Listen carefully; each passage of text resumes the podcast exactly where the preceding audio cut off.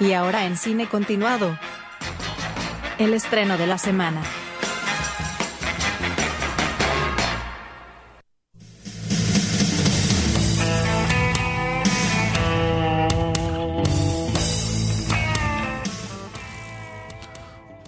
Muy bien, segundo bloque de cine continuado. Acá no vamos a hablar de estrenos de la semana, sino que vamos a hablar de eh, películas del Oscar que no ganaron, pero que quizás debían, deberían haber ganado, o que por lo menos son mejores que la que ganó en algún año. Eh, yo elegí algunas que sí son ganadoras. eh, ah, bueno, bueno, dale, dale. Así a lo largo hacemos, de los años. Hacemos un ping-pong, si querés. Pero sí, muchas este, están ternadas con otras que sí podría haber ganado esta, podría haber ganado eh, la otra. En, en alguna época había más, más oferta. Pero... Sí, es verdad. Sí, sí, ahora lo vamos a ver con, con las que elegimos. ¿Querés empezar? Bueno, por ejemplo, Lawrence de Arabia, Ah, bueno, sí. 1962, una de las mejores películas de la historia. Esta sí, Claro. creo que eh, Sí, ganar, compita con lo que compita. Película británica. Eh, quizás así, si me apuras, debe ser la, la mejor película hecha fuera de los Estados Unidos. De todos modos, termina siendo una especie de co- eh, coproducción, pero bueno, es más una película eh, de Gran Bretaña, dirigida por David. Lean. Venía a hacer el puente sobre el río Kwai, también de, de- de gran impacto. Era medio como para que lo entiendan quienes no lo conocen, una especie de Nolan que hacía películas gigantes. Sí, de gran escala. Sí, eh, la escala de Leones de Arabia hoy en día sigue siendo casi insuperable eh, en su fotografía. eh, los exteriores fueron filmados mayormente en Jordania y Marruecos, algunos también en Almería, algunos en, en Sevilla, pero esos, esos escenarios de- del desierto, bueno, están eh, ahí en el desierto de Arabia de, de verdad. Eh, estaba hecha en 70, ¿no? Pero- Está hecho en un formato raro, es 65 milímetros. En realidad es 70, pero se le dejaba un espacio al negativo para poner la banda de audio, que también era revolucionaria para la época. Eh, la fotografía es impresionante. Sí, sí, vos ves hoy una copia de 1080, ni siquiera te digo 4K. Sí, un HD, sí. Es, eh, parece que la hicieron ayer. Sí, yo la tengo justamente en, en Blu-ray y es impresionante. Eh, res- que esa copia se, mm, se pasó a un máster 8K, creo, en el año 2012. Esa es la, la que tengo Ah, yo. es Pero, una locura. Sí, hace poco la, la lanzaron en 4K, que creo que es la misma, pero en 4K. Eh, por ejemplo, la escena en que aparece por primera vez Omar Sharif es la mejor fotografía de, de la historia. Es, Sí. es Sí, sí. impresionante. Pensemos, a ver, Dune está buena la fotografía, todo, pero hay cosas que, está bien, es una película de ciencia ficción, ¿no? Este, por supuesto hay cosas que hay que crearlas digitalmente porque no, no existen, pero la diferencia que hay en cuanto al, em, a la imagen, no la calidad, sino en cuanto a la, a la textura de la imagen, es tremendo, digo. Yo me quedo mil veces con Leones de Arabia. Digo Doom por nombrar una película que ganó el Oscar justo a Mejor Fotografía esta semana. No, lo, semana lo- de Dune es impresionante desde el aspecto técnico, no, no es por caerle, pero sí, uno la compara y una película hecha hace, ¿cuánto? 60 años Sí. y sigue siendo fílmico, mejor. Sí, sí. sí. Pero bueno, actuaciones de Peter O'Toole, Sí. Anthony Quinn, que creo que es impresionante, su, Sí. su mejor actuación, está Alec Guinness, está Claude Rains, Sí. eh, la verdad todos destacadísimos. Eh, y la historia es, es, es muy importante, mm, basada en los propios escritos de- del teniente Lawrence. Algunos dicen que está un poco ficcionado, que Pero lo de siempre, digamos, son este mm, licencias dramáticas para que podamos tener una película también. sí, si no, no habría historia Claro. para contar. Pero mm, eh, además, eh, cómo se trata de cómo era su- personalidad, su sexualidad, que no era un Claro, tema exacto, sencillo de tratar en, en aquella época. Eh, la verdad que es una película impresionante. Bueno, justamente eh, Dune basa un poco su argumento, no la película, sino el libro, Sí. en los escritos de- del teniente Claro, exacto. Lawrence. Eso, de- dicen que había una primera versión que se parecía bastante. Sí, sí, sí, sí. A mí me, me encanta Leones de Arabia. Aparte tiene... Es como el Technicolor además perfecto, digamos, ¿viste? Porque había una época en los 50, un poquito antes, que el Technicolor era como todo, este, todos colores chillones y todo como unas cosas de saturación, que estaba bueno, pero era como la... Muy artificial. Claro, La- exacto. Pero después como aparecieron esto- estas películas, este, sobre todo las de David Lean y contemporáneos a él que, que, que lo utilizaron muy bien. Y además este, la, la música también es impresionante, se ha Sí, utilizado durante años y eh, es de esas películas épicas que empezaban con, con, eh, un prólogo musical de cinco minutos, tenían un interludio, eh, esos formatos Claro. que hoy son imposibles, ¿no? Estamos hablando de una película de casi cuatro horas. Claro, exacto, eran como era el, eran las películas de espectáculos de esa época. digamos. Ibas Sí. a ver un espectáculo al cine, no, era solo ver una película. Eh, bueno, sí, Leones de para mí merecidísimo que haya ganado. Eh, yo voy a elegir una que no ganó, eh, porque a veces también es como medio te toca un año que tenés tres o cuatro, vos decís cualquiera podría ganar en cualquier año, y hay años que tenés que no hay nada, que- te gana Green Book, digamos. Sí. Este, pero bueno, uno piensa, bueno, eh, Green Book en el año de Lones de Arabia no la hubieran ni nominado, digamos. Este, Va directo a televisión. Claro, no, va ir- sí. Eh, bueno, yo elegí eh, una película del año 1950 que es Sunset Boulevard, que no ganó, pero podría haber ganado. Ese año ganó, de todos modos, eh, All About Eve, que es una gran bien, película. sí. Este, para mí están ahí. Época dorada de Hollywood. Sí, claro, totalmente. Bueno, eh, Sunset Boulevard es una de las primeras para mí que hace como una mirada interior hacia.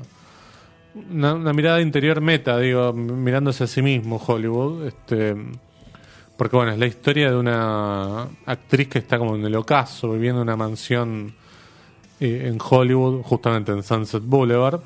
En- no, en Hollywood no, es este Beverly Hills, ¿no? Creo. Eh, Bueno, no, no, no. no, no me, no me ubico ahora bien, este, pero. sí, sí, el es colectivo no sé dónde me- No claro. No, es, no sé exactamente los límites. Me parece Sí, que pero es creo que- Hollywood. bueno, sí. No, no sé, no sé. Este. mm, Bueno, y un día aparece un guionista, un joven guionista, este, que, eh, bueno, eh, empieza como a, a entrar en una espiral de la propia vida de, de este personaje que interpreta a Gloria Swanson, que se llama Norman Desmond. Eh, Sunset Boulevard después fue llevado a musicales, creo que acá lo hizo Valeria Lynch, me parece. Buen, buen dato. Este, y él es William Holden, este, el Joe Gillis. La película es un film noir, más que un. Eso te iba a decir. eso, Tiene una fotografía propia de, de film noir. El film noir, por definición, es en Los Ángeles. Sí, claro. Normalmente en los años 30, pero en este Sí. caso aplica lo mismo la fotografía. Sí, en, en verdad acá eh, aplica a, a lo que era la crisis con los actores y actrices que tenían que hacer la transición del cine mudo al cine sonoro. Muchos quedaron en el camino porque no se pudieron adaptar o porque no tenían la mejor voz para, para seguir haciendo películas y otros directamente estaban como este eh, obstinados a bueno no no es el progreso sino que es como bueno la muerte del cine. Una de las tantas muertes que tuvo el cine a lo largo de la historia o por lo menos que, algunos le, declararon. Eh, hay papeles muy interesantes por ejemplo el de Eric Trondheim el, el director haciendo del mismo casi de director en una escena este la película bueno Cecil B. DeMille también aparece eh, para mí es una película maravillosa y que si no vieron tienen que ver. También tiene. Acá es en blanco y negro, pero si les copa el film noir, si les gustan las películas de misterio, de crímenes, de, esta cosa muy de, esa época, la van a pasar bien. Hay una película eh, de, con Bruce Willis. eh, Puede ser que se llama Sunset Boulevard o Sunset. Ah, Debe ser del, 90, y- del 90, no, no mucho más. Puede ser. Bueno, justo esta semana, no, Bruce no Willis, es, que- no es una remake ni, ni mucho menos, una, No, es una no, comedia. pero creo que sí. eh, mm, era una película de Alman. De, eh, de- hay, un- hay una que él hizo, va, aparece en dos minutos, que se llama The Player. Que, No, no, pero a ver, para, puede ser, ¿eh? Del noventa y pico. Pasa que para, para scrollear a Bruce Willis. En, Sí, tiene tenés- citas ciegas, tiene, tiene no, pero de- digo, po- pobre, los últimos años tenés un montón de películas, hasta llegar al noventa y pico. Eh, Hudson Hawk, Billy Batley del último Boy Scout. Anterior, anterior. Ah, anterior para. Ah, ya sé cuál decís, para. Bueno, acá le pusieron asesinato en Hollywood. eh, se llama Sunset, Sunset. Ah, con James no. Gardner. Esa, claro, es una La dupla. vi hace mucho, sí. Sí, sí, yo la vi en su momento, no, no, no la recuerdo mucho, No, te, pero... te leo la, la línea de la sinopsis que aparece acá. Dice: Tom Mix y Wyatt Earp se unen para eh, resolver un asesinato en los premios de la Academia en Hollywood de 1929. Bueno, bueno, se llevan esa película también si la quieren buscar. A mí por lo menos con la sinopsis me, me atrapó. ¿Qué otra tenés Bueno, había de pensado la en historia? In the Heat of the Night. Ah, bueno, sí. también. 1967, eh, prácticamente el nacimiento de, de- del New Hollywood Cinema. eh, no, no recuerdo el nombre de- del director, pero eh, en este caso, a ver si, si lo buscamos, pero es más importante el protagonista. Sí, eh, Norman Jewison. Ah, claro, no, no. yo, yo me saqué una me saqué una foto con él en un festival de Mar Plata. Mirá. Sí. Bueno, Sidney Poitier, Sidney eh, Poitier y- que falleció que en Sí, hace enero. poquito, sí, sí. Eh, importante porque es una de las primeras películas con un protagonista afroamericano en, en un rol que es eh, bueno es el que resuelve lo que está planteado ahí hay una- un misterio policial en, en la película Pensemos que Sidney Poitier en esa época no podía entrar a todos lados. En, no, en Estados hablar. Unidos, Y- digamos. Y, mm, eh, eh, era una época de, de mucha violencia por derechos civiles. Claro, claro. El racismo estaba sucediendo en el momento de la película. No, no es que eh, se narra después como lo puede Sí. hacer, no sé, Mississippi en llamas, que, que está muy bien, pero Claro. esto era en el momento. Eh, él es un policía, detective, eh, creo que es de Filadelfia. Sí. No sé por qué motivo está en un pueblo bien del sur de- del Mississippi, con muchísimo racismo. Hay un asesinato y lo culpan a él. Obvio. Hasta que él eh, revela su identidad. No, yo soy un inspector de policía y me llaman Mr. Tips. Así es. eh, Espectacular. sí, sí, una de las eh, líneas más famosas de- Sí. del cine. Eh, la película es espectacular, desde todo punto de vista. Sí, para mí es Eh, fantástico. la música que tiene esa mezcla de, de jazz con blues que, que tiene... sureña sería la, la, Sí. la estética. sí, sí, sí. Sí, fíjense estamos nombrando películas que en ese momento, si bien se hacían varias así, eran películas que venían a quebrar con cierto paradigma. No eran películas que, bueno, complacientes. No, ni hablar, era una película que molestaba, estaba hablando Sí. de, de algo que, que no se quería decir tan en voz alta. Y no sé si tenés el, el listado de con cuáles eh, compitió, Ah, ver, pero estaba seguramente estaba El Graduado, es el, el mismo año de Bonnie and Clyde. Claro, sí, sí, son, es un año de, de verdadero... De ver- digamos, estamos como en las puertas, como vos decías, del New Hollywood, digamos, porque. Bueno, cuando este eh, hicieron Cleopatra, ahí se acabó todo. Sí, sí. Dicen que Cleopatra es como la, el último clavo de- que le pusieron. de- del Hollywood clásico. Claro, el Hollywood clásico. Sí. De estas, medio que es como de, de estas películas de las que hablábamos, tipo Loren de Arabia. Por supuesto, Cleopatra es una película menor al lado de Loren de Arabia, pero en cuanto a escala, estaba en ese Sí, mismo lugar. Y, y sobre todo darle más el, el control de- del producto final al autor más que al estudio. Sí. Me parece que ahí estaba la, la clave de, de estos años. Eh, sí, ahí te digo las que están nominadas con. eh, eh, con. uh, Pero bueno, mientras Sí, sí, eh, In the of Night, que tuvo, tuvo una secuela que le llamaron eh, My Name is Mr. Tips. Sí. Y de, de menor impacto, pero bueno, eh, se convirtió en una especie de, de héroe referente para los afroamericanos que, Sí, que claro. necesitaban un- una figura a quien, a quien seguir. Sí, sí, totalmente. Este, mm, sí, para mí es una película maravillosa. De hecho, la habré visto hace no tanto y se mantiene muy bien. Viste que hay películas, bueno, antes de salir al aire hablábamos de, de Filadelfia, por ejemplo, es una película que, Que ganó el estaba Oscar muy también, bien, sí. que ganó el Oscar, pero que hoy quedó un poco vieja. Este, digo las que están nominadas además de In the Heat of the Night, Bonnie and Clyde, como decías, de graduado, Doctor Dolittle. Bueno, está bien. Este, y adivina quién viene a cenar de Stanley Kramer.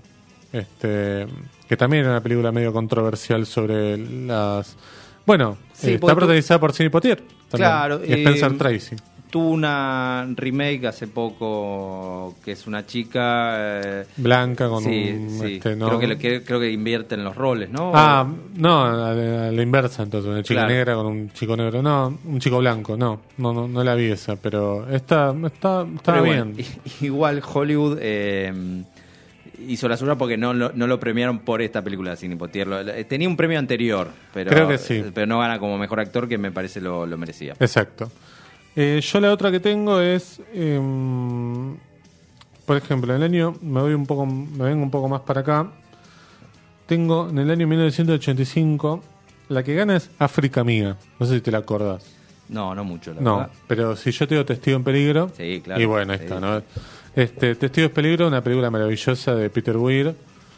eh, que en cierta forma sentó las bases de lo que podemos decir un tropo de la historia de un policía, un detective, etcétera, que tiene que eh, salvar a un testigo o eh, que fue, bueno, presenció un asesinato o algún crimen, que lo vimos en un montón de películas, pero acá está trabajado de una manera magistral, ¿no? Ya sea por las actuaciones, por la dirección, también por el uso del sonido, que me parece que acá es fundamental.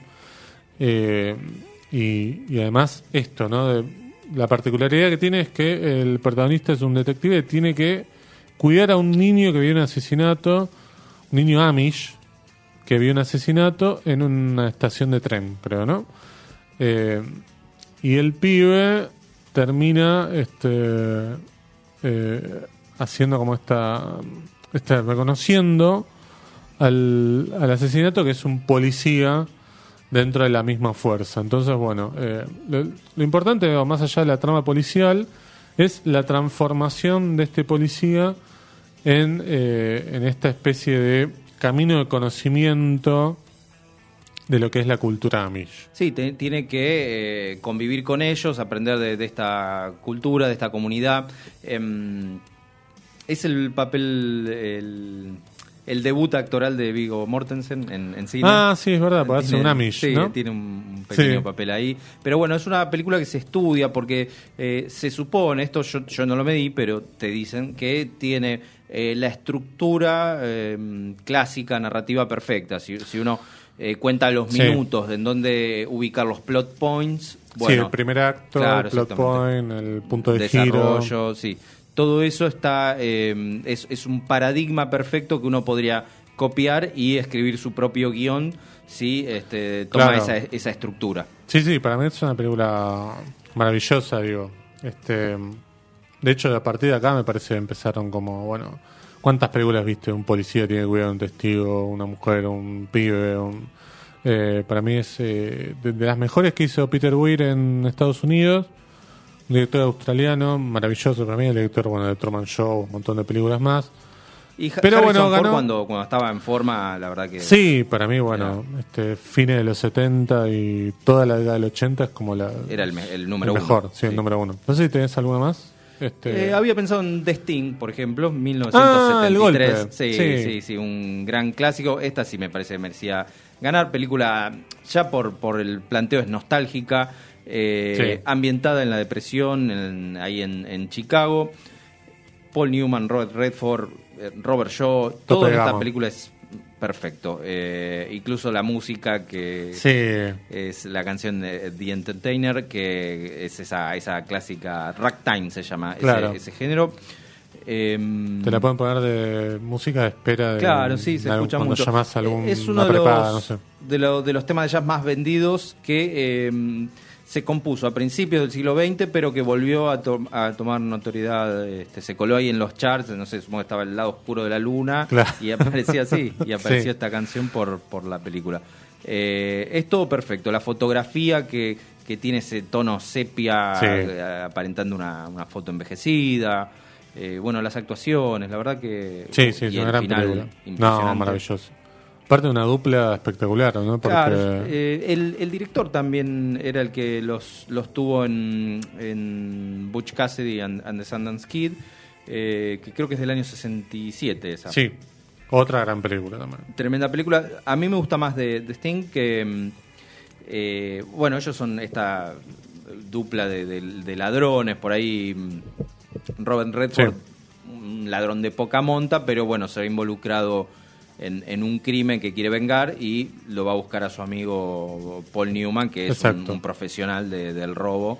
Para, para estafar a un capo de la mafia. La verdad que es impresionante. Una película, la ve hoy, uno la ve hoy y es totalmente entretenida. Sí, maravilloso, maravilloso. Yo la última que tengo es que para mí es uno de los más grandes despropósitos de la historia.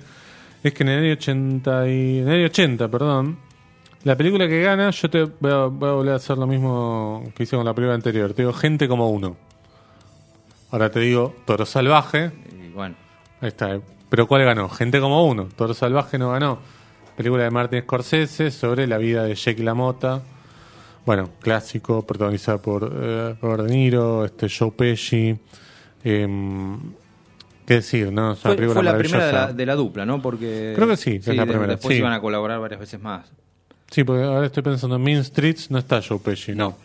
Claro, después, bueno, nada, vendría Buenos Muchachos, Casino, eh, bueno, el Hay irlandés. hay en el medio. y viene en el medio que es este. Ay, se me está escapando. Eras una vez en América. Eras una vez en América, es verdad, parece poquito Sí. Joe Pesci. Sí, no es tanto una dupla ahí, pero bueno, coinciden en una escena. Sí, exacto. Fue más con gustito quizás que se dio el querido Sergio Leone. Bueno, nada, el todo salvaje. en- y en tu remera tenés otra ganadora de, de Sí, Oscar, eh, ese año que, que, que es maravilloso también está, por ejemplo, Network. Sí, claro. Este, no me acuerdo ahora, creo que ganó sí, Rocky. Pero en Rocky ganó mejor película. Sí, no ganó Stallone, mejor actor. Em, Lo merecía. Para mí sí, pero no, no me acuerdo ahora quién, quién le ganó, pero bueno, para mí es eh, de las mejores películas sobre eh, alguien que empieza con nada y termina en la gloria. digamos. Este, Sí, eh, yo creo muchas veces eh, la academia llega tarde al, al premio. Sí, Por eso es que todos los salvajes como que no se animaron a premiarla y bueno, en otro momento tuvieron que premiar a, a Scorsese por películas que quizás son inferiores. que Sí, no, pero aparte, eh, gente como uno, ¿quién se la acuerda? No está ni en un servicio de streaming en ningún lado. No, conocer a alguien que diga mi película favorita. Gente como uno, sí, la- más vale, Me la no. compré en Blu-ray. No, no, no, no, no, no, no, este, no, de verdad no me la acuerdo, no es que estoy haciendo pose. Bueno, mira, estaba eh, mm, Taxi Driver, Network, todos los hombres del presidente.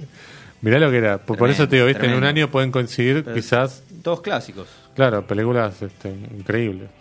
Bueno, este fue un breve pantallazo para que vean que el Oscar no es parámetro de nada. No, No, no, siempre. es- eso es una especie de, de- de darnos gusto de hablar de las películas Claro, que- exacto. que queremos. Es, es esa excusa.